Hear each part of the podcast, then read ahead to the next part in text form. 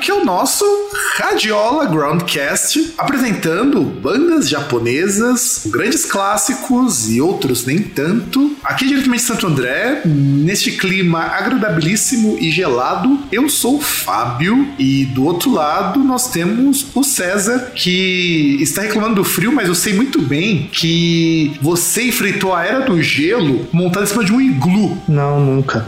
Inclusive, eu acho que até, em vez de a gente fazer sobre bandas japonesas, a gente devia comentar a trilha sonora do filme Jamaica Abaixo de Zero. Ou fazer de banda islandesa, né? Não, Jamaica Abaixo de Zero, porque aí pega também aquele negócio que são os caras num clima tropical que entram numa gelada, como diria o grande narrador do. Caralho, Sessão da Tarde. É, pode ser também.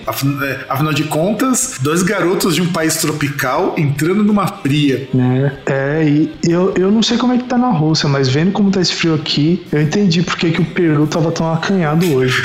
é verdade, é verdade. A gente vai começar então apresentando este programa também para fazermos uma emissão, uma homenagem com relação ao nosso primeiro programa de bandas japonesas, que nós não apresentamos bandas. Então vamos começar apresentando logo de cara a maior de todas as bandas de música japonesa existentes ever, que não é um grupo de pop, vejam só. Que banda é essa, César? Cara, que, que banda é essa? É, é uma banda que, tudo bem, ela tem um pato contra ela que é gigantesco, que é pegar o visual glam e elevar a enésima potência, criando o visual, sendo um, uma das precursoras do visual kei. Mas os caras compensam naquele ponto que é muito foda, que assim, não importa o quanto você toque bem um instrumento ou um ritmo, sempre vai surgir um arrombado de um asiático e vai tocar 10 mil vezes melhor. E é isso que faz o X-Japan. Exatamente. O X-Japan, que inclusive não começou chamando X-Japan, eles assumiram esse nome depois do terceiro disco, porque quando eles foram tocar nos Estados Unidos, eles foram morar por lá, tinha uma banda chamada X já, e eles tiveram que mudar. Primeiro eles chamavam Noise, mas viram que Noise não ia dar muito certo,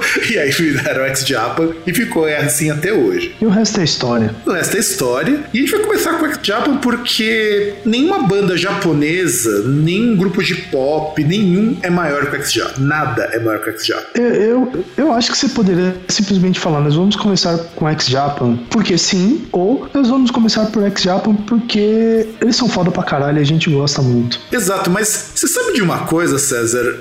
Eu não lembro se eu disse isso naquele programa, mas inicialmente eu não curti X-Japan. Ah, faz sentido. Porque pode ser uma banda muito boa, mas eles têm muita música, daquelas baladinhas mela cueca, que me incomoda muito. Crucify My Love, cara, Crucify My Love é uma daquelas músicas que não me desce. Cara, e, e o pior, eu acho, na carreira do X-Japan, não é o fato dos caras terem um excesso de baladinhas, é o fato dos caras fazerem uma apresentação com uma orquestra sinfônica só com baladas. É, não, isso é verdade. Isso eu acho que é a única mancha na carreira do X-Japan. Tá certo que você tem também o Metallica que fez uma apresentação com orquestra meia boca, então eu acho que. Não, então, mas aí que tá, uma coisa é, você faz um, um disco, uma gravação, um DVD com orquestra sinfônica e leva suas músicas e o resultado não é bom, beleza. Agora o problema é, você pega suas músicas mais mela cueca. Mais meia bomba, lá, né? É, e vai com, com, a orquestra, entendeu? E deixa a orquestra Sabe? meia bomba, né?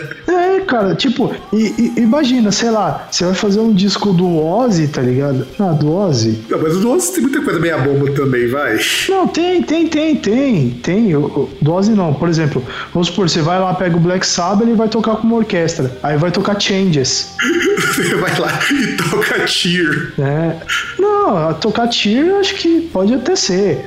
Toca aquelas do Technical Ecstasy, menos. menos. Uh, Dirty Woman, que é a única música que presta naquele disco. É, não, e, ou então você fazer um show com orquestra Deep Purple e você tocar só aquelas músicas da década de 90. Você toca só Bananas. É, na verdade, toca só Bananas. E já disse tudo. Ou você fazer um show do Iron Maiden e tocar as músicas do Brave New World. Pois é. Uma orquestra, podemos esquecer ape, apesar que tem, tem uma, uma ou duas que até salvam, mas o, o resto não dá. Então, e, e do X-Japa, na nossa seleção, a primeira música que vai tocar é a música Desperate Angel, que vem do, do disco Jealousy, que é o terceiro disco deles e o último disco que eles chamavam X apenas, antes deles irem lá para os Estados Unidos. E, e eu escolhi essa música porque ela é a única música que o X-Japa parece uma banda de glam hard dos anos 80, tipo Slade, tá ligado? E é muito diferente. É muito, muito diferente de todas as músicas que lançaram antes e depois. Lamentável. Mas É, sabe- que a música é legalzinha até, mas. Não, a música é legal Mas- pra caramba. Cara, no, no começo, cara, eu comecei a ouvir esse negócio. Tava dando uma vontade, sabe, de. Sei lá, eu, eu tava ali na sala, eu tava procurando algum um objeto pontiagudo pra enfiar no meu olho, cara. Pensei, pensei que você fala que é procurar algum objeto pra enfiar no meio do cu, né? Não, porque eu tava sentado no sofá e aí é muito. muita mão de obra, né? mais fácil. é, é a logística do fácil tem razão. É. Tem razão, tem razão. Não, mas é assim, mas é esse comecinho vergonha alheia que faz eu gostar dessa música. Porque é é exatamente quando você pega qualquer música de hard rock, anos 70, anos 80. É tão vergonha alheia que a música fica foda. Não, anos 80. Anos 70, é, é, eu acho que assim, anos 70 eram mais. ah, nem tanto assim, mas mais aquelas é, bandas de AOR, tá ligado? Aquelas de rock de arena. Mas elas. Ah, mas o fazer mais- AOR, a gíria dá pra respeitar alguma coisa, porque eram os caras tentando ser sério. Não, mas, cara, é muita coisa ruim. Não, concordo, eu concordo, é exatamente por isso. Aí nos 80 não, nos 80 vamos zoar porque é tudo colorido. Aí você pega o Twisted Sister, pega o Slade, você pega o Red. Não, mas, Twist- não, mas Twisted Sister não tem baladinha Melocoé. Verdade. Não, cara, tem, tem. Não, tem baladinha, mas a, mas a baladinha é quando os caras tentam fazer um bagulho sério, né? Não, é- não, não, tem que fazer um bagulho E é sério. sério, assim. e Tem, é tem pegar um é- assunto sério. Não é baladinha de amor, por exemplo. Exato. Não, é sério, mas que falou, tá certo. É exatamente isso. Sister, quando fica sério, faz balada. E, e é, muito, é muito contraditório isso. Não, não, cara, mas, mas é aí que tá. Mas eles fazem balada, mas não é balada de amor, né? Tipo, é, é- é mais ou menos como você pega quando você pega o Body Count, que fez aquela The Winner, eh, The Winner Loses. Sim, verdade. Entendeu? Que fala que o cara fala lá do amigo dele que virou drogadão e queria e queria grana lá e, e apontou a arma na cara dele. E aí, Pretty Angel entra nessa, porque me lembra muito esse hard rock. Foi a primeira música do ex-Japa que eu ouvi, ouvi e dava risada. É sério, eu ouvi e dava muita risada. E, e também porque, pra registrar meu protesto, porque eu queria pegar uma outra música que eu considero muito mais foda, pra não ter que colocar X, porque eu sei que X é um clássico. X é uma música foda, eu adoro a linha de bateria dela que é fodida, mas pra montar esse programa eu quis fugir um pouco dos grandes clássicos, e a gente conseguiu fugir dele, por incrível que pareça. E eu fico com muita raiva, porque mas, não mas, tinha. mas, mas- não, mas, mas explica pros ouvintes, por favor, com todas as letras, por que que você não conseguiu colocar isso? Por que não tem no Spotify? Obrigado. Ó, sei mais meritíssimo, encerra o meu caso aqui. Na verdade, eu- qualquer jeito, porque eu- tenho essa música aqui, mas Poderia. Eu poderia, na verdade, ter colocado, mas quando a gente monta a pauta, a gente- eu preferi evitar a fadiga dessa vez e falar, não, deixa eu colocar alguma coisa que seja possível também de vocês ouvintes e de eu e o César encontrarmos no Spotify. Acho que o César foi pelo mesmo raciocínio quando vai indicar as músicas dele. Então, tudo que vocês estão escutando aqui, vocês podem também pegar no Spotify. Fica a dica. Inclusive vai ter no, no post o link da playlist para vocês ouvirem também. Quando vocês estiverem caminhando por aí, tiver em algum lugar aí que vocês não estejam ouvindo esse podcast. Exatamente. E qual a nossa próxima música, César? Do Ex Japan, que vão ser duas. Duas de dois. Caramba, qual que é a próxima música? Eu não sei, porque por livre e espontânea pressão, eu fui obrigado a abdicar da, da minha escolha, né? Porque eu vi a música que o Fábio indicou, eu fui ouvir, porque é uma música que eu não conheço, né? Ou não conheço muito bem,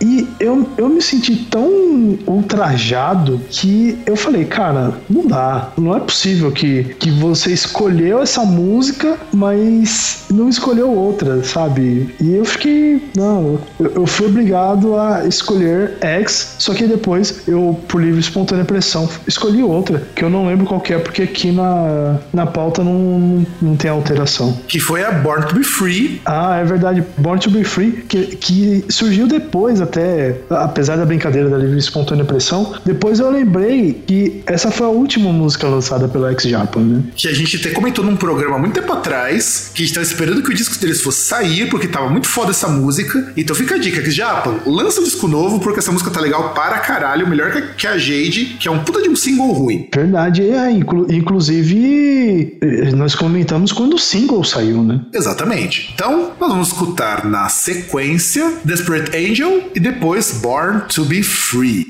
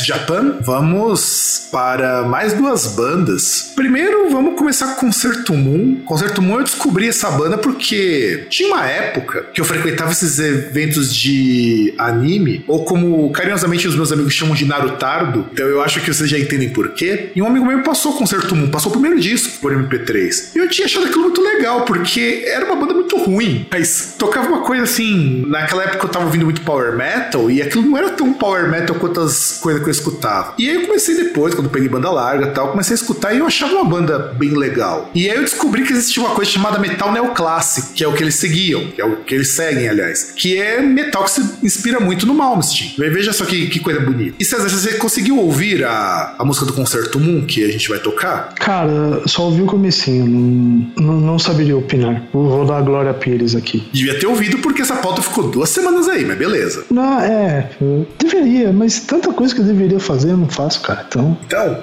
e o Concerto Moon, ele é uma banda assim. Eu particularmente gosto, embora os discos mais recentes eu achei eles tão chatos, maçantes, e, e é um grupo que de uns tempos pra cá eles andam ganhando um pouco um bocado de destaque no Japão, porque agora música japonesa tá fazendo mais sucesso aquilo que não parece música japonesa. Antigamente, sei lá, uns 10 anos, o que fazia sucesso no Japão é aquelas coisas toda colorida, tudo bizarro e tudo mais. Agora é o que parece música ocidental. E Concerto Moon tá nesse bolo. Concerto Moon, os grupos de post-rock e aquela coisa toda. E a segunda música que a gente vai tocar é Loudness, com Ashes in the Sky, do disco Lightning Strikes. E o Loudness tem uma curiosidade bastante interessante. O Loudness é um grupo que, antes deles mudarem para os Estados Unidos durante um período da carreira deles, foi a primeira banda japonesa a vender fora do Japão. Então as pessoas enlouqueciam. Nossa, no Japão tem uma banda que toca estilo Van Halen, porque o Akira Takasaki se inspira pra caramba na de Van Halen. Inclusive, ele domina a mesma técnica do, do Two Hands. E aí o que eles faziam? Eles lançavam os discos cantados em inglês e cantados em japonês. E cantado em inglês pro mercado fora e em japonês pro mercado do Japão. E o Lightning Strikes foi o primeiro disco que ele não lançou em japonês. Olha que coisa bonita. Traidores do movimento. Exato, eles foram considerados como pessoas não gratas por conta disso. O, o, o que eu concordo, porque, meu, os caras basicamente eles estavam lançando no mercado japonês colecionável para quem tá no mercado ocidental. E no mercado ocidental, os discos que eles lançavam eram colecionáveis para quem tá no mercado japonês, cara. Não, o, e o Loudness, ele é um grupo, eu particularmente gosto muito do, do Loudness. Na verdade, eu tinha falado terceiro, na verdade, o Lightning Strikes é o sexto álbum do Loudness e ele alcançou o, as paradas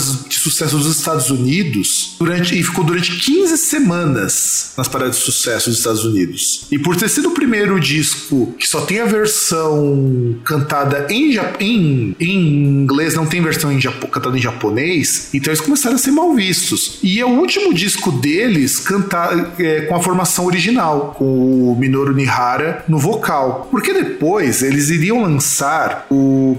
Não, eles iriam lançar o Hurricane Eyes, mas o Hurricane Eyes já não é um disco tão legal. Eu, particularmente, não sou muito fã do Hurricane Eyes. E aí eles iriam morar nos Estados Unidos e lançariam o Soldier of Fortune com o Mike Becerra no vocal, que eu acho um álbum muito. Que aliás, Mike Becerra tem, tem a capacidade de, exceto pelo Malmsteen, de entrar em bandas e cagar nessas bandas que ele entra. É, que, que é foda ele entrar no Malmsteen e cagar, porque o Malmsteen já caga tudo, né? É, exato. Eu acho que não dá pra você cagar naquilo que já é cagado. É, você pode até cagar, mas continua sendo cagado. Sim, sim. E o que é interessante do Lightning Strikes, do, do Loudness, é que ele é um disco de heavy metal bem, bem padrãozão, pro você considerar que ele é bem influenciado pelo, pelo heavy metal, sobretudo heavy metal britânico. Ele é, atingiu a posição 64 da Billboard 200. Ele é mais pesado que o Thunder in the East, que foi o grande sucesso dele. E o, a versão japonesa desse álbum tem um tracklist diferente. E ele foi produzido, César, pelo produtor Max Norman, que é produ foi produtor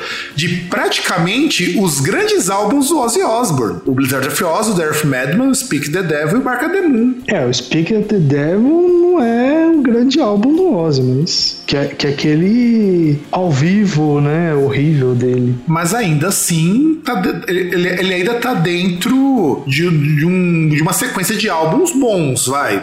Se você, se você pegar o Blizzard of Oz, o Death Madman e o Bark of the Moon, tá, tá numa sequência legal. Sim, sim, é que é naquela, naquela época lá de, né, é, Randy Rhodes, depois o, o Jake Lee, né? É, é, é que é Speak the Devil foi aquele álbum ao vivo que ele foi correndo procurar um guitarrista, porque o, o Black Sabbath ia lançar um álbum ao vivo com o, o Ronnie James Dio, né? O Live at Least, se não me engano. Hum, sim, sim. E ele também produziu, esse mesmo produtor do, do Lightning Strike, produziu Countdown to Extinction do Megadeth, o Euthanasia e o Hidden Treasures. O que explica muita coisa. Por quê? Porque você percebe que esse cara produziu um disco bom pra caramba do Loudness, produziu discos muito bons do Ozzy, produziu discos muito bons do Megadeth e depois não produziu mais discos pro Megadeth. Por que será? Não, eu acho que é. Por que será que os discos do Megadeth eram do jeito que eram depois de dele parar de produzir? Eu acho que essa é a, é a ordem.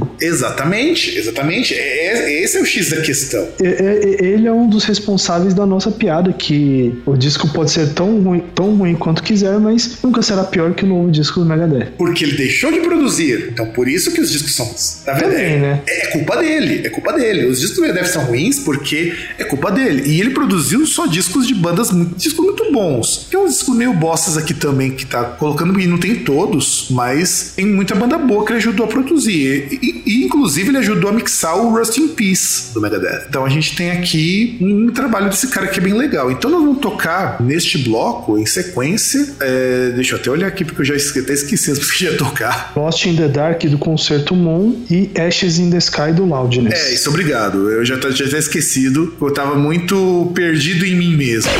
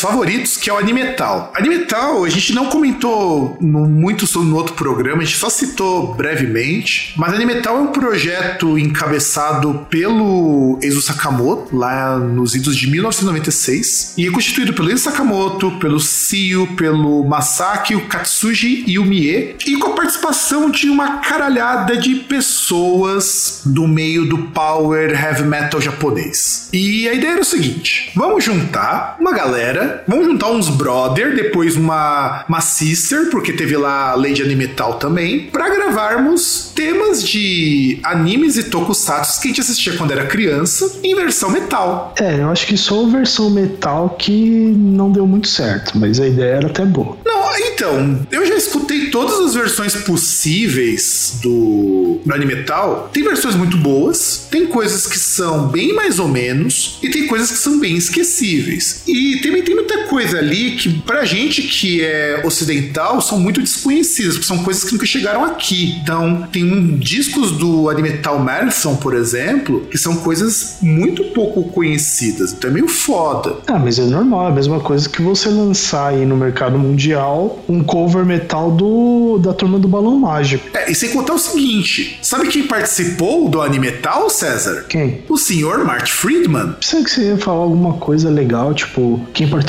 do Animetal, o Yoshiki, o Akira Kushida, tá ligado? Porra.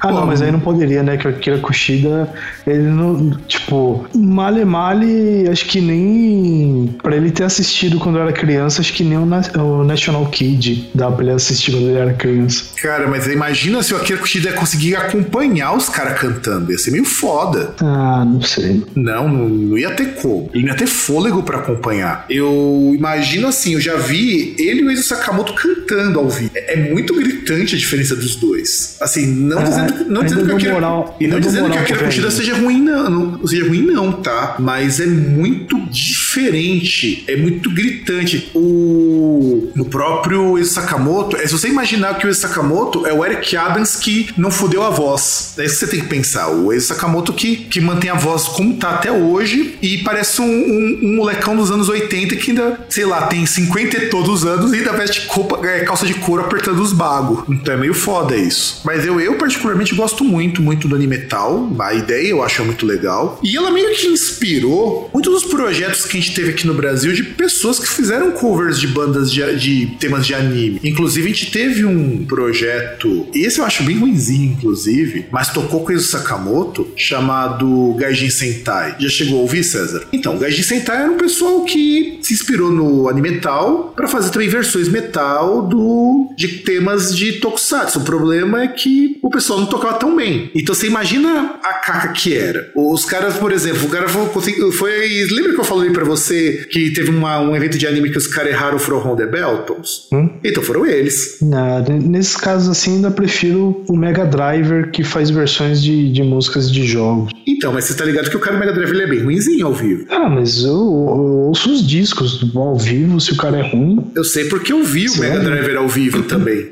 O cara é muito gente boa, o cara do Mega Drive é muito gente boa, mas ele ao vivo, não sei como tá agora, mas ao vivo quando ele tocava sozinho, que era ele o tecladinho, ele era bem ruimzinho. Ah, mas agora tem banda, né? Agora os instrumentos ali todos feitos lá no shape, tipo, um que é a cabeça do Sonic, outro sei lá o que que é. E voltando pro Animetal, o Animetal ele junta membros do Anthem, que era a banda do Exact na época, o Galranius, o Gargoyle, que nós comentamos no programa, banda de thrash metal, o Zigoku Quartet, o Pink Lady, que é onde vem a Lady de Metal, o Gen Project, que é uma banda que devia ter falado no programa, a gente acabou falando, o próprio Exo Japan, que é a banda do Sakamoto, e o Animetal USA, que foi um braço do Animetal que tocava lá nos Estados Unidos.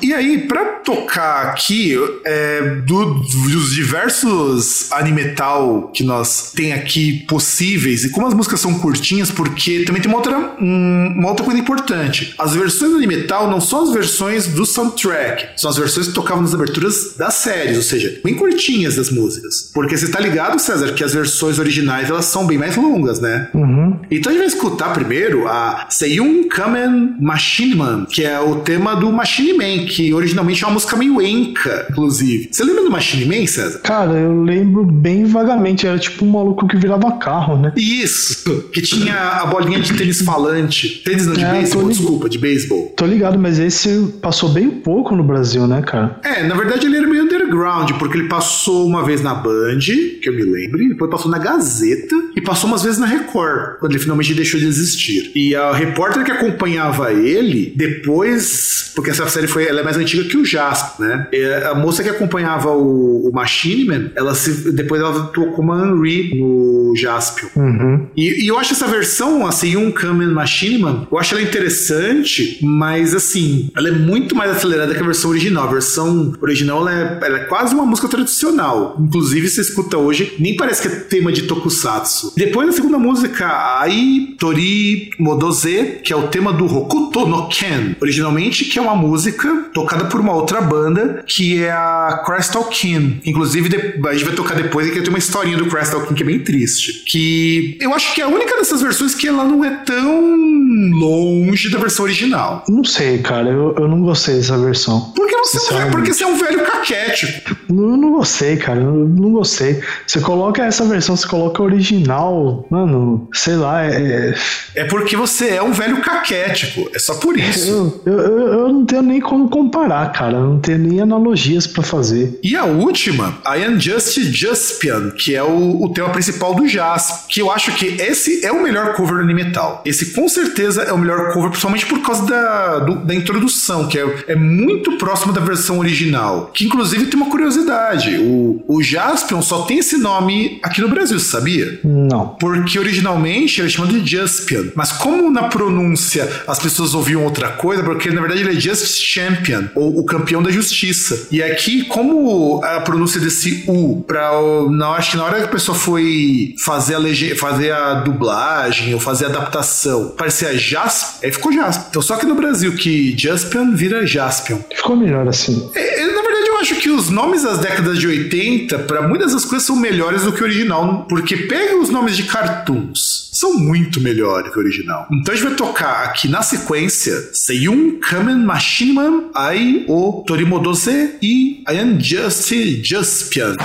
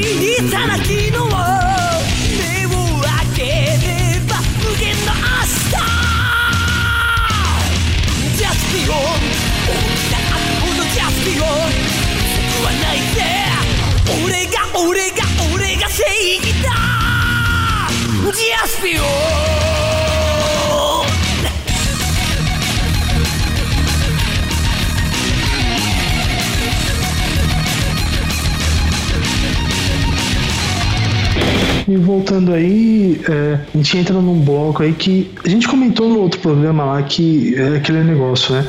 Pra gente ocidental, muito que a gente teve é, contato com, com essas bandas foi com outros tipos de mídia, né? A gente teve contato aí com, com tokusatsu, né? Com, com Super Sentai, com, com os seriados deles e depois com os animes, né? E aí, no caso, nós vamos continuar aí com um, um anime que a gente já citou ali, um cover do Anime Tal, que é o Hokuto no Ken, que se eu não me engano, ele é um dos precursores de um estilo de anime chamado shonen, que é tipo É, na verdade não é que ele é precursor. A gente diz que o Hokuto no Ken, ele é talvez um dos grandes é, ícones do, do shonen. Então eu acho que um dos precursores, porque assim, tão antigo como ele, assim eu não lembro, entendeu? Porque o Hokuto no Principalmente Ken... que tenha feito muito tanto sucesso. Porque o primeiro Hokuto no Ken, o primeiro mangá, ele é de 83. Sim. O O 83... anime acho que é 87. Exato. O primeiro. Eu, eu acho que o primeiro shonen, ele vem antes disso, bem antes disso daí. Até porque o Dragon Ball é também mais, é, é mais ou menos da mesma época, se bem que o Dragon Ball é um ano depois. Então a gente pode dizer, talvez, ah, que o Hokuto no Ken seja um dos primeiros. Se não for o precursor, ele é um dos primeiros. Então, um dos precursores aí do, desse estilo, né? É, se ele não for o primeiro, ele é um dos primeiros, vai, vamos colocar assim. É, e se- sem contar que é um, é, um, é um negócio maravilhoso, né? Tipo, uma premissa maravilhosa que é algo que a gente quase viu aqui no, no Brasil, né, em 2018, que é a, a luta por recursos ah, num mundo pós-apocalíptico. Negócio meio Mad Max, tá ligado? E sabe o que, que eu acho foda, cara? É, eu devo ter assistido Hokuto no Ken, só que de verdade eu não me lembro de quase nada. Porque eu lembro que chegou a passar no Brasil Hokuto no Ken, só que eu não lembro. Não, eu, eu só cheguei a ver mesmo aí já década de 2000 mesmo, que eu comecei a baixar anime, essas coisas. Não sei como apareceu o Hokuto no Ken, comecei a baixar e, cara, é muito foda. Então, é, a gente entende então que o Hokuto no Ken, ele é um mangá muito importante porque ele, ele inaugura uma estética assim de, de lutas de rapazes contra rapazes num ambiente em que o que importa é que você tá descendo a porrada uns dos outros. Isso que é verdade. É, Mas é, é de, é de luta, só que assim, e- e- ele puxa um pouco essa parte de arte marcial, só que. puxa um ele- pouco ele vai- caralho. Ele puxa para caramba. Vamos, Não, vamos- não, não, mas, mas deixa eu explicar, deixa eu explicar. Ele puxa a questão da arte marcial, só que ele tem a criação aí de outras artes marciais, né? Ele não, não pega algo que é, por exemplo, ah, não pega um Kung Fu, um Karatê, e, e ele coloca coisas muito over. Sim, sim. Por exemplo, o Hokuto no Ken, que é o, o, o punho da Estrela do Norte, né? Fist of the North, North Star, é, ele diz que na verdade assim, tem alguns preceitos orientais como a acupuntura e tal que se baseiam no seguinte, que no corpo você tem vários pontos que no caso do anime, do mangá anime eles chamam de pontos de pressão, que são pontos que, por exemplo, às vezes você tem uma dor em algum lugar que você pressionando um ponto você alivia essa dor. A, a premissa aí no caso pegando aí o herói o Kenshiro que é o punho da Estrela do Norte, ele diz que ele pressionando alguns pontos, esses pontos de pressão, ele consegue, assim, ele pressiona para aquele ponto inchar e explodir. Sim. Inclusive, você tá ligado que a fala que ele tem nos episódios, que eu não vou lembrar agora como fala em japonês e eu não vou curar no Google, virou um meme recentemente. Sim, eu ia falar justamente isso, né? Que é o Omoe, o Omo, Shinderu. E, e, inclusive não só isso, né? Isso virou meme e virou também a, a, a resposta que é um, um dos primeiros, né? Que, que ele chega e ele vai lutar com um cara, acho que no primeiro episódio, e é, é assim, você vê hoje em dia ele é meio tosco, mas isso que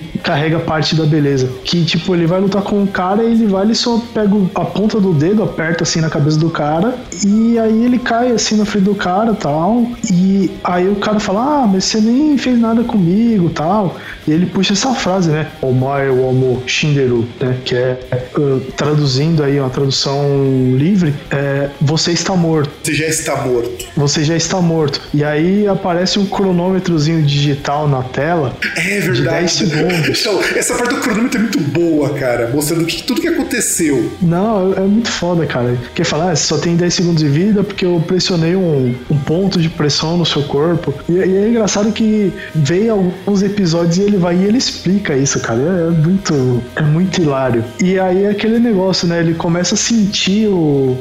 Você ouve assim os barulhos, tipo, que seria tipo os ossos quebrando, cabeça inchando e explode, né? E, e é engraçado que virou meme também a resposta, né? Porque tem alguns que, que ele chega e ele solta essa frase e o cara, Nani! Não, tipo, é quando ele vai morrer, é quando ele morre. Não, não, não, não, não, quando morre. Alguns é, é tipo, é, é, a surpresa só do. só da fala, né? Outros também, quando o cara começa a sentir ele, Nani! Que? É, que seria equivalente a isso, mas pra nós é muito engraçado isso.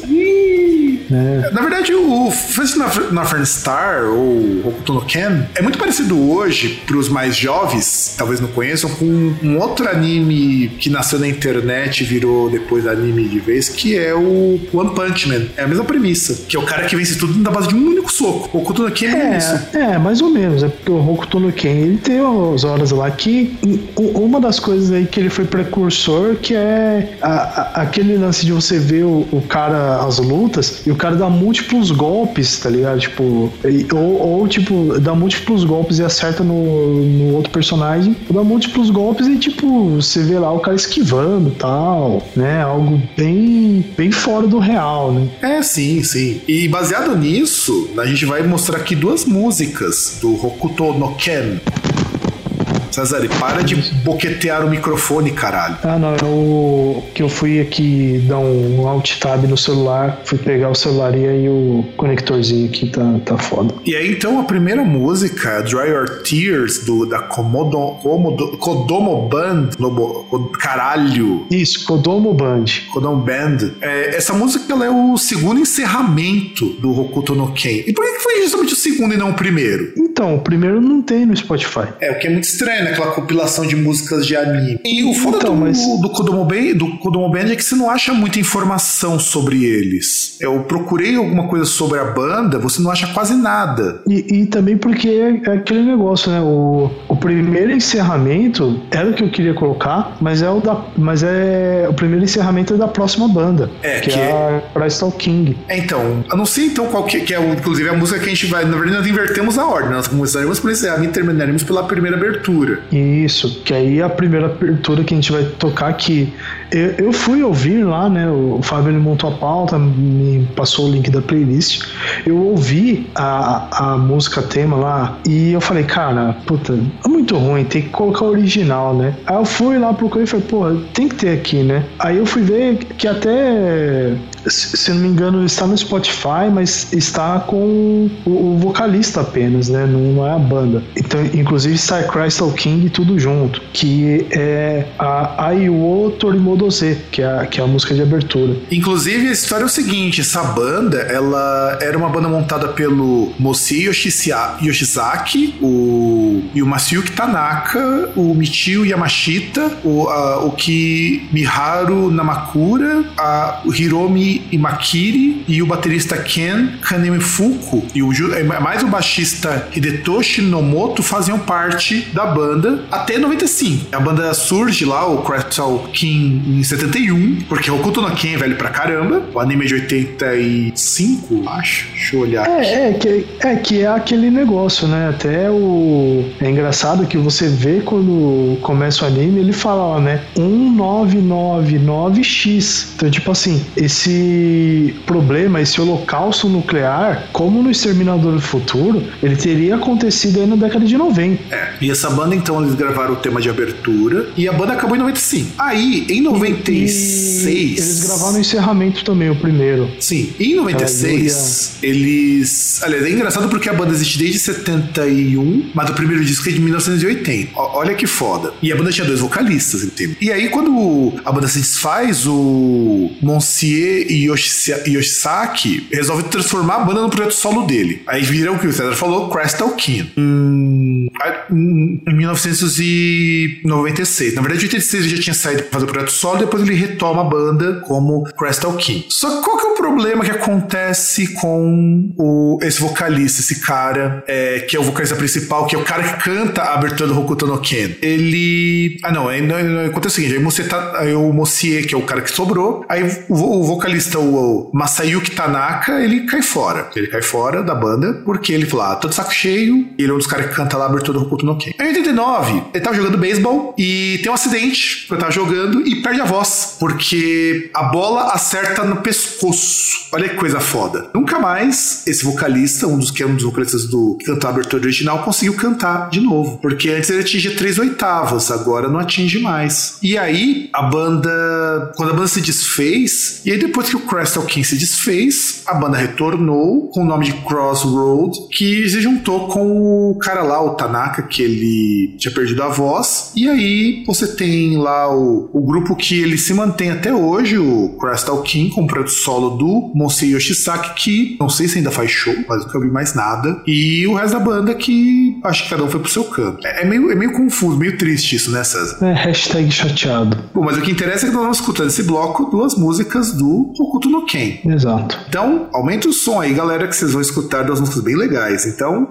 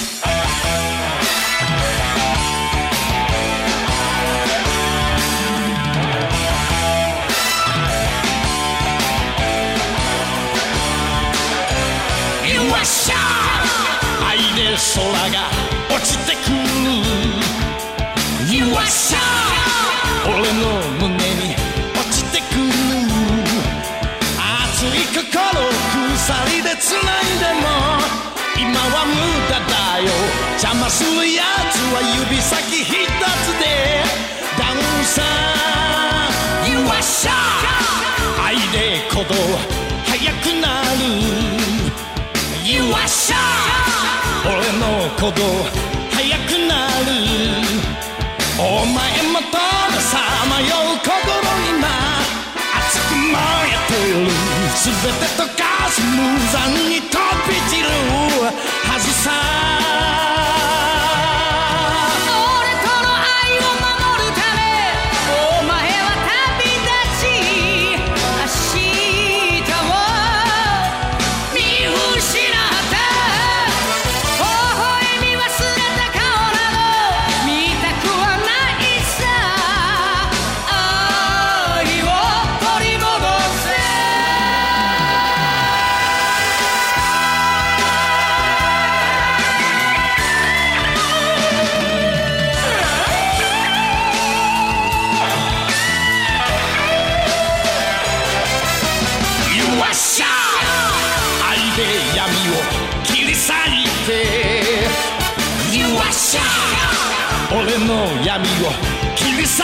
て。誰も二人の安らぎ壊すことできはしないさ。引きつけ合う傷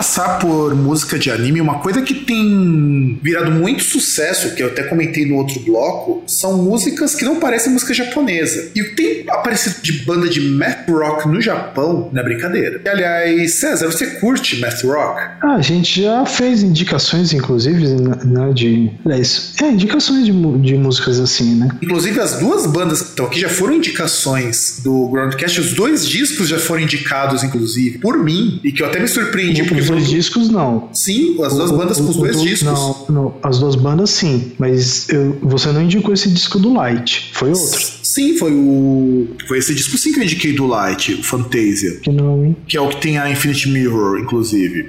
Acho que não, hein? Certeza? Sim, porque na época não tinha saído o Cubic. O Cubic saiu de bem. Na verdade, tinha saído o Installation e o Past, Present e Future, mas eu não tinha ouvido. O primeiro disco do Light que eu escutei foi o Fantasia. Tinha acabado de escutar o, Fan, o Fantasia, que até você tinha comentado no programa que você tinha achado muito legal a parte de guitarra, que era bem trabalhada. Você que tinha comentado que parecia math rock no programa lá do Broadcast Indica. Ou será que eu estou. com- Ah, eu acho que eu tô confundindo com outra banda que você. Você tá confundido com o Toll, na verdade. Foi outra banda que eu indiquei bem mais recente. Mas esses dois discos foram indicados: o Fantasia e o End no Tricô. Sim, sim, isso eu lembro. E o Light é uma dessas bandas que, ele- que eu acho que aparece muito por acaso. Aliás, o Tricô eu conheci por causa do Light. Olha que coisa engraçada. Porque uma coisa que é muito boa é que o YouTube tem um algoritmo de indicação pra música que é muito interessante. Quer dizer, não é que ele é pra música, ele indica qualquer coisa. Mas pra música ele funciona bem. E em alguns momentos funciona até melhor que o algoritmo do Spotify. É, pra música pode funcionar, né? Pra, pra outras coisas não. YouTube, principalmente pra mim, é uma bosta. Ah, César, é porque ele pega perfil. E ninguém tem como é que você tem um perfil de um velho reaça de 60 anos. Não, não, não, não, não tenho perfil porra nenhuma. Eu, eu fico lá vendo. Ah, ah, aliás, pior que eu vejo, assim, vídeos que não tem nada a ver. Eu vejo, às vezes, um vídeo de um cara lá, tipo, fazendo teste de guitarra, e, tipo, um cara britânico, nem é cara brasileiro. Pego vídeos de receitas do Brasil, e aí você vê lá o, o primeiro disco que vê ali nos relacionados embaixo é Nando Moura. Vai tomar no cu. Porque você sabe que metaleiro é tudo reaça. É por isso que eu tô te falando. Você tem perfil Não, que. desculpa, eu, eu até cortei meu cabelo, inclusive. Pois é, e, e pra ver se você perde esse ar de reaça, mas acontece. Não, não tem nada a ver. Eu, eu cortei meu cabelo a- a- até pra me afastar disso. Nem deixo mais barba, inclusive. Porque, olha, cara, isso acontece porque é perfil. Eu não tenho culpa que ser headbanger hoje virou sinônimo de ser babaca. É, acontece, acontece, faz parte. Comigo não tem essas indicações porque, infelizmente, o meu perfil tá mais coisas muito piores. E isso eu tenho que dizer que me indicam coisas muito piores nessa seara. Me indicam coisas do PSOL. Ah, mas aí você parece um candidato do PSOL. Pior é que eu não posso negar, cara. Eu fico muito puto com isso, mas você tem razão, porque você, quando você mostrou aquela foto, realmente o cara parece. Cara, mas, mas o pior é que aquele cara, pelo que eu vi, eu vi pouca coisa, mas ele é tipo como se fosse um Ivan Valente do PSOL, entendeu? Mas Ivan Valente não é do PSOL? Ah, é, sim, é. é, é ato falho. É, mas é, mas é Inclusive, ele é super coerente, diga-se de passagem. Não, não, não. Então, justamente é o que eu ia falar. Tipo, ele tá mais num perfil de um Ivan Valente ou de um Carlos Gianazzi. Que são caras que, aliás, fazem discursos maravilhosos. Não, e, e são caras que, por exemplo, eu lembro quando eu tava na Fatec que tinha greve, eu, ou movimentos pra puxar a greve, os dois iam lá. Sim, não, eu já cheguei a participar de eventos, quando tava na Boss, em que eu vi eles discursando e eles falavam umas coisas muito coerentes. Eu falo assim, é pena que eles estão no partido errado, mas é, não é questão do partido errado. mas- eu entendo que eles. Mas é foda, né? Eu entendo que eles não têm pra no onde. É, exato. Eles- Exatamente, né? Eles, eles estão lá porque justamente o PT não servia pra eles. Então acontece isso. E aí, voltando pro Light, o Light ele é considerado no Japão o maior grupo de math rock. E os instrumentistas são muito bons. Assim, ele re- eles reúnem os melhores instrumentistas do Japão nesse sentido. E eles lançaram o Cubic. E o Cubic é um puta de um disco que a gente precisa voltar com o Indica pra colocá-lo, porque é um disco de math rock com algumas coisinhas a mais. E o Cubic tem uma música que eu gosto muito chamada D, que é math rock com jazz, que os caras chamam um jazzista lá do de que faz trilha pra filme pra tocar com eles. E isso é muito bom. Isso é muito bom. O Light ele é uma banda muito boa e é uma coisa que surpreende muito. E é um grupo que faz muito conseguiu fazer muito sucesso no Japão, num país que não curtia muito escutar esse tipo de som. Você acredita? Ah, mas é. O Japão é estranho. Porque, teoricamente, o Japão deveria ser um mercado que aceitava de tudo, nem que fosse nicho, mas math rock agora tá começando a aparecer, que é o caso do Tricô. Tricô que é uma banda sensacional, lançou recentemente um single, tá do caralho. Você conseguiu escutar o single novo delas? Não. Escuta, porque tá muito, muito. Agora que elas estão com um baterista, porque a baterista caiu fora, é o cara que tocou um tempo no Oral Cigarettes, depois ficou com a- tocou com um monte de artista pop, é um cara fudido, inclusive. Lançaram um disco recentemente, um, um single de duas músicas, um pezinho, e aí, é uma banda que eu descobri por causa do Light, porque eu escutei, escutei Light, escutei Mono, uma dessas bandas de post-rock, math rock japonesa. E, indica- e aí, nas indicações do YouTube, veio o Light, o Tricô. E eu achei o nome primeiro peculiar. Falei, pô, mas como assim uma banda com esse? Falei, parei pra escutar. No começo eu achei, ué, uma banda de umas moças assim, normais. Aí uma vozinha meio pop, aquilo começou a mudar um pouquinho. Aí quando começou a entrar instrumental, eu falei, caramba, mas não é que é bom mesmo. Aí você começa a escutar aquilo ali, você percebe que é uma banda extremamente complexa. E essa música, a Noradrenaline, que a gente vai tocar aqui, é a primeira música do, do Tricô que eu escutei. E diga, César, que eu te cortei. Não, então, é que eu ia falar, porque assim, ah, você tem o vocal, os vocais delas realmente puxam um pouco mais de pop, mas aí você pega o, o, o andamento, sabe? O compasso, a métrica dele, deles, que é que não é muito usual assim nas músicas e tal. Tipo, você pega o instrumental, que é um pouco mais limpo, tipo, as harmonias que são um pouco mais complexas. Um pouco, cara, você tá sendo muito tio, né? O instrumental Não, então, delas mas é, é- bem complexo. É, é, então, mas é, é complexo assim. As harmonias são, são complexas, é, é- é mais complexa a questão da, da parte métrica, né? Os compassos e tal. Compasso ímpar, né? Elas tocam tudo com passo ímpar e compasso quebrado, né? Ela vai tocar Sim, então. tudo 7x5. a- E a bateria tocando também com passo diferente do compasso da guitarra. É, essas coisinhas de que bota pra você que Dream Theater é meu ovo esquerdo, né? É, e, e- e isso que é legal, esse contraste entre algo que parece que é muito simples, né? Que você ouve assim de início, parece algo assim muito né? E aí você entra uns negócios super complicados, mas tipo, não é punheta, entendeu? E, e isso que, que impressiona. Se eu fosse indicar, eu ia indicar outra música, mas essa aí tudo bem. Que, que não, não foi essa a que me pegou do, do, do tricô, né? Não, também não foi a que me pegou, mas foi a primeira que eu escutei, entende?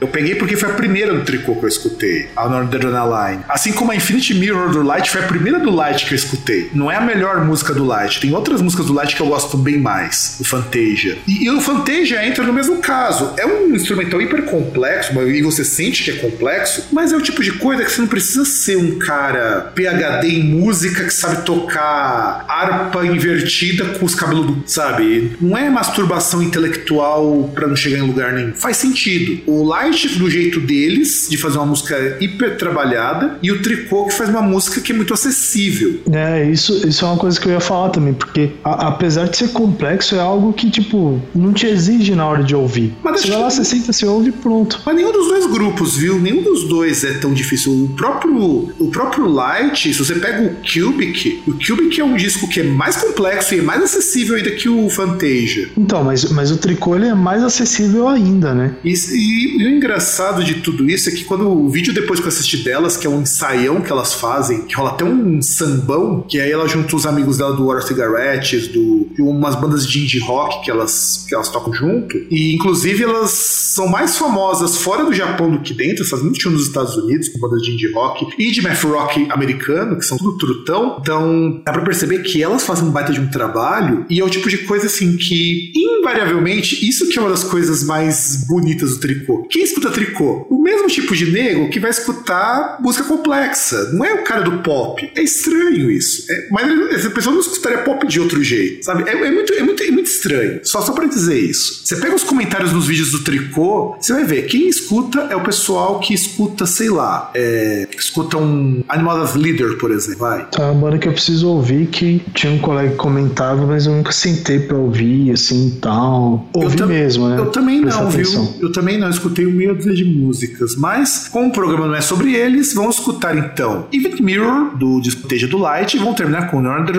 Line do tricô do disco End.「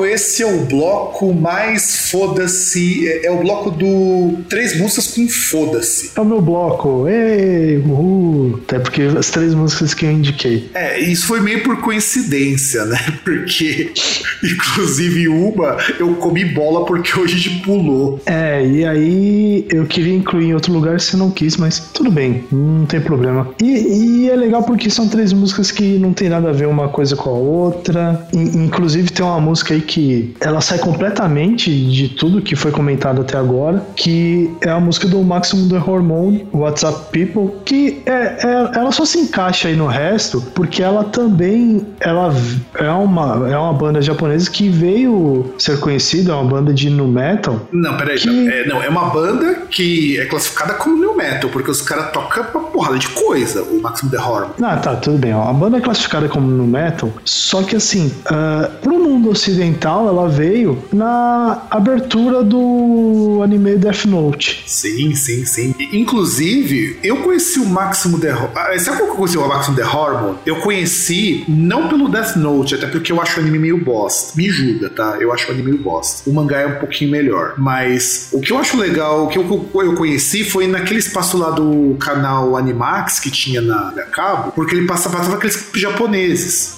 E eu vi um clipe do Maximum The Hormone depois de vários outros clipes de banda japonesa. Inclusive tinha um de ska japonês que eu tô tentando lembrar até hoje, eu não lembro o nome da banda. E quando eu vi Maximum The Hormone, Como que era essa banda? Você lembra mais ou menos? Se era, se era uma cover? Não, que era que uma, banda- era uma banda de som próprio. Era um pessoal que tocava ska rock japonês. Parecia muito aqueles ska inglês, sabe? Mas eu não vou lembrar o nome agora. Uma hora eu lembro, a gente coloca aí. Era uma banda muito legal. Que, que a única que eu lembro era uma que, que assim, era engraçado que ela- a banda tinha uma vocalista, né? Uma, uma moça. Não, não tinha tipo- vocalista, não tinha, era só cara. Ah, tá, então não é. Então, assim, e o Maximum The Hormone, eu fui ver e eu achei legal porque os clipes são um show à parte do Maximum The Hormone. Eles são muito, muito. A produção é muito boa. Você chegou a ver algum clipe deles já, César? Não. Os clipes são muito bons. E você dá muita risada. Porque eles são muito engraçados. Os caras trocam de figurino, os caras quebram cenário. E as músicas, assim, elas começam de um jeito, depois trocam completamente de andamento. E, e eles tocam de tudo. Você tem. A base deles é new metal. A gente percebe que é new metal porque eles são a banda da geração do new metal. Mas os caras, de repente, tocam jazz, música. Aí, de repente, os caras vão tocar um heavy metal.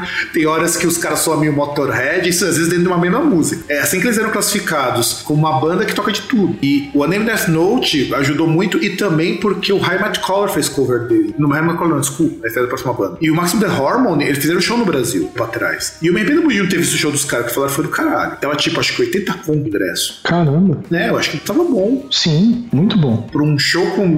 Porque assim, eu já vi alguns vídeos, a produção do show é legal. Os caras, assim, é, é muito assim, é muito cara de show de moleque, sabe? O cara pulando pra cima e pra baixo. É, parece bem, bem legal o show do Maximum The Horror. E ele me lembra muito o Power Man 5000 também, o jeitão do som deles. É, e, e até essa música aí, ela é bem assim, né? É, ela não tem tanto essas variações, mas é um negócio muito bem, bem direto, assim, bem porradona mesmo. E eu não julgo quem não gosta de Death Note, eu venho a conhecer Death Note por, por causa de uma pessoa. E, e Death Note eu até gosto da, da primeira metade, eu acho ela legal. É que depois ela caga completamente. Mas Parece que a segunda metade Mas é exatamente por isso que eu não gosto do Death Note anime, porque no mangá é completamente diferente isso. Muita gente fala exatamente a mesma coisa. No mangá é melhor da segunda metade. não, não cheguei a ler. E a outra banda, que também o César indicou, que a gente falou no outro programa, é o Theme Revolution, com a Hot Limit. Que o César tinha apresentado no outro programa pelo cover que o High Matt Collar tinha feito. É, eu conheci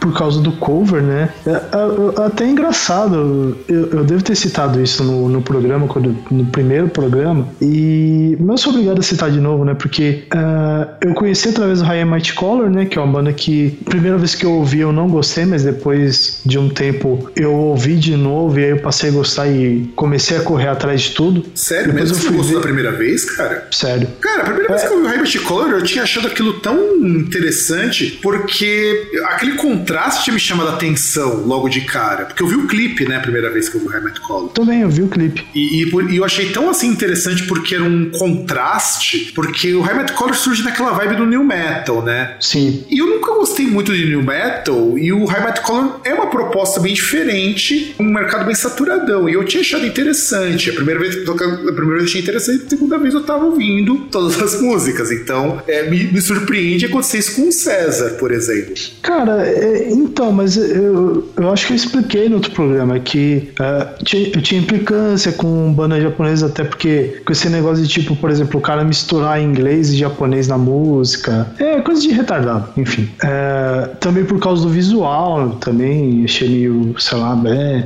Mas enfim. Aí, e e até engraçado, né? Porque eu comecei a correr atrás da banda, e, e quando eu fui ver que eu comecei a correr atrás que eu curti mesmo, a banda já tinha acabado. E, e aí eu fui ver o, o Hot Limit, que, que é a música que nós vamos ouvir, que até saiu, teve, saiu como single tal, né? Não, não saiu em disco deles, inclusive, saiu como um single, um EP aí com, dois, com duas canções. E, e aí eu vi lá o videoclipe e tal, e aí eu fui, né? Fui correr atrás pra ver o. Porque eu vi que era uma cover, fui correr atrás. E aí eu fiquei impressionado e achei engraçado, porque se você pega o, o videoclipe original de Hot Limit, o, o Tame Revolution, o rapaz aí, que eu acho que é. Puta, qual que é o nome dele mesmo? É Takanori, né? É, ca- O, o Takanori, ele está com um figurino que é praticamente igual o da vocalista do High Might Color. A diferença é que a vocalista ela usa um vestidinho cortado assim tal. Ele usa um macaquinho. E você olha, você não sabe se você dá risada, você não, você não sabe se você acha horrível.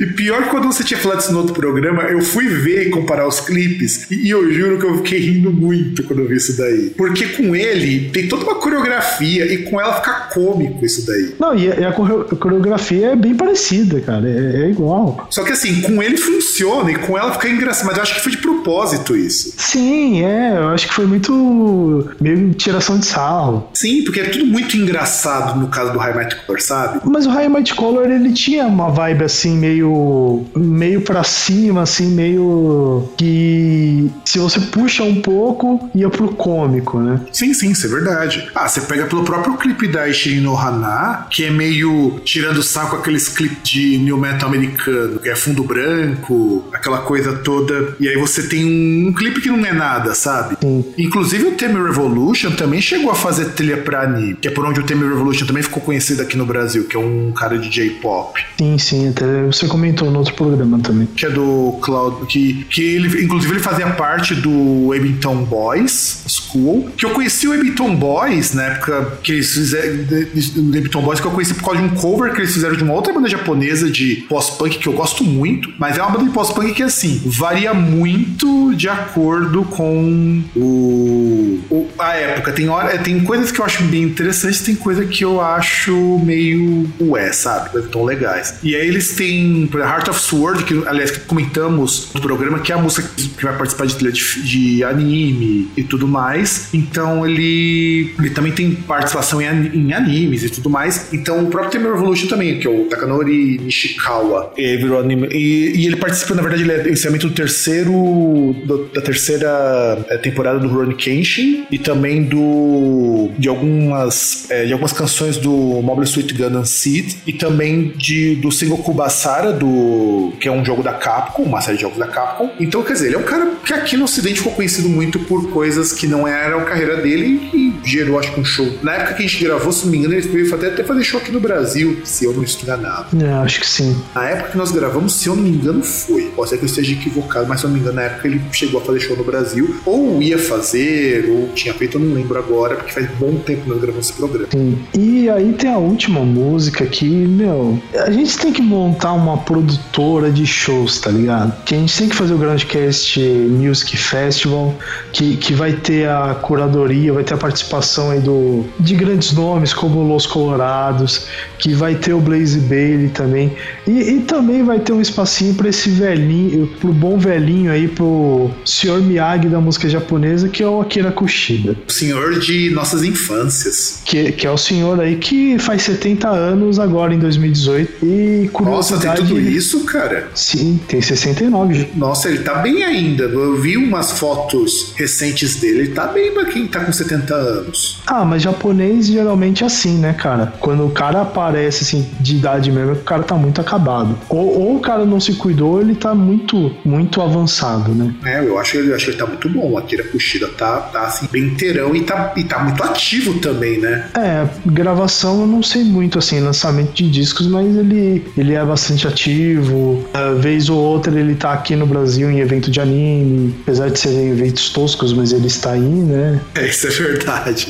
Isso é verdade. Al- Alguém tinha que fazer um evento decente pra ele vir tocar e, e- e nos, nos brindar com a obra dele aí. E, e até uma curiosidade que ele nasceu um dia antes que eu nasci. Isso é engraçado. Faz, faz aniversário um dia antes do meu aniversário. Caramba. Não, e, e o foda é que o Akira Kushida, ele tem. Akira Kushida não. É, o Akira Kushida ele é um cara que ele. Continuou, tanto ele continuou trabalhando em 2011, ele gravou trilha pro Guts Guts. E ele tem até site em inglês, Akira Kushida. Olhando aqui no Internet Movie Database, só pra gente poder ver o que, que ele anda produzindo, porque ele não. Ele não é conhecido. Ó, ele tem coisa, ó. Em 2017 ele atuou. Oh, Então, então quer dizer, cara, ele continua. Em 2014, ele gravou a música do Dragon, do Dragon Road de 2014, a Heisei Heisei Haida Tai Showa Haida Kamen Rider, que é do Kamen Rider 2014. nossa. Em 2017, ele atuou, ele fez a voz do Kamen Rider. Eu, eu fico mais surpreso que ainda tem Kamen Rider. Pô, cara, Kamen Rider existe e não vai acabar tão cedo. Você tem que ficar impressionado que aparece, reapareceu, não lembro se foi este ano, foi no final do ano passado, o Jiraiya. Caralho, sério? Sério, que é por isso que essa música ela fica ainda mais especial.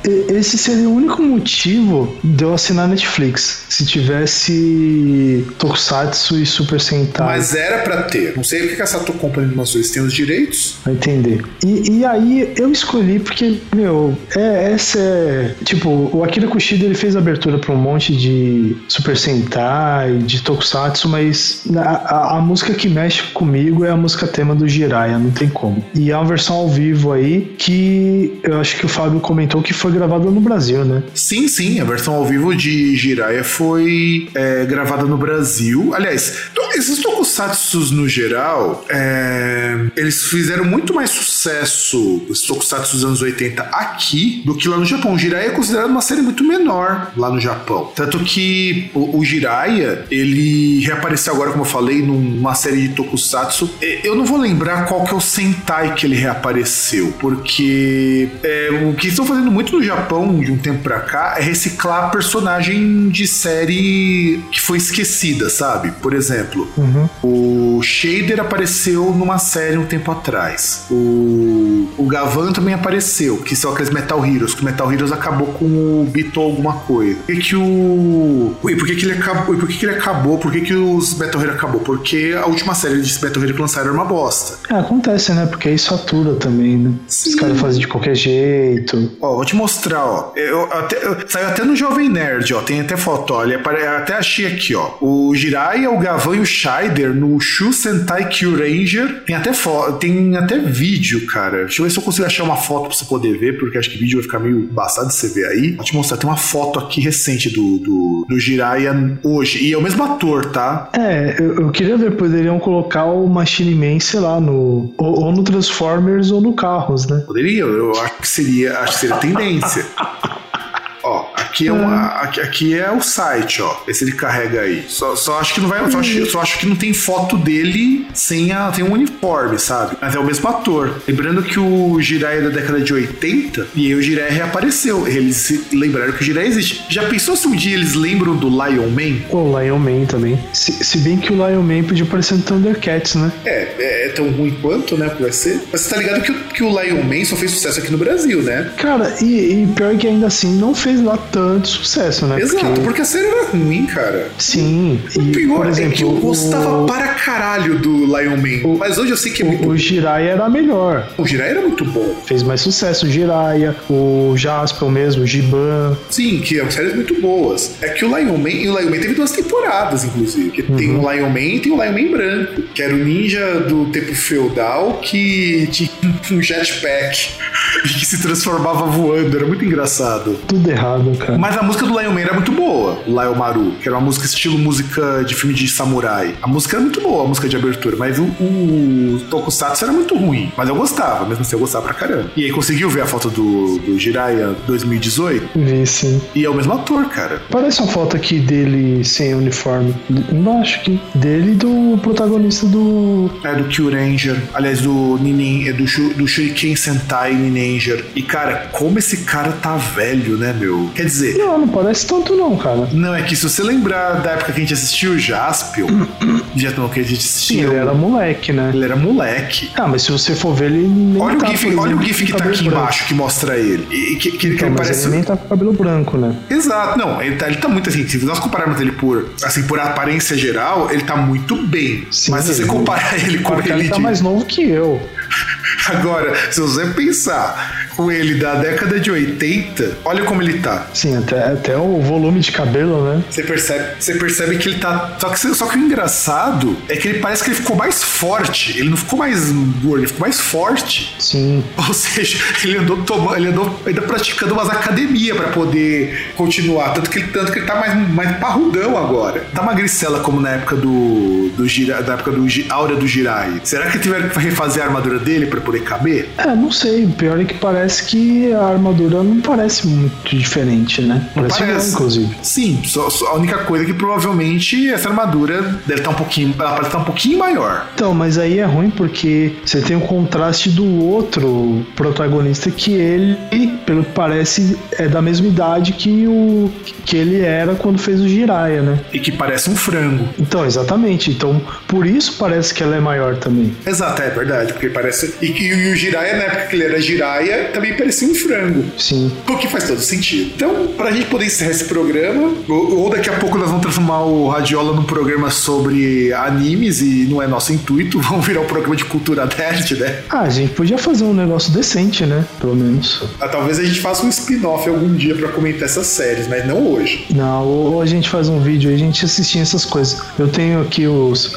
os episódios do. Acho que do Jaspion, do, do Jiraiya, talvez do Changeman também, não sei. Aí eu dou uma olhada, a gente pega um dia, assiste, faz um vídeo e joga no YouTube. Na verdade, a gente pode fazer isso daí, pegar um dia pra rever isso daí e gravar o apenas um programa revendo coisas da nossa infância. Sim. Isso sim seria bom. Mas assim que eu perder a minha preguiça e editar outro programa. Espero que saia antes desse. É. Mas vamos então, para poder fechar esse programa, que a gente tá devagando demais, ou sempre, porque senão não seria Groundcast. Nós vamos escutar então What the People, do Maximum the Hormone, Limit, do Theme Revolution e Sekai Ninja Zen Jiraiya, ao vivo, do Akira Kushida. E vamos ficando por aqui. É, se vocês quiserem nos encontrar Twitter, só procurar por Groundcast, fv.com page barra Groundcast lá no Facebook, contato Groundcast no nosso e-mail, tem formulário de contato, tem aqui no disco se você puder comentar. Esse programa tá muito longo, foda-se. Um grande abraço pra todo mundo, até semana que vem.「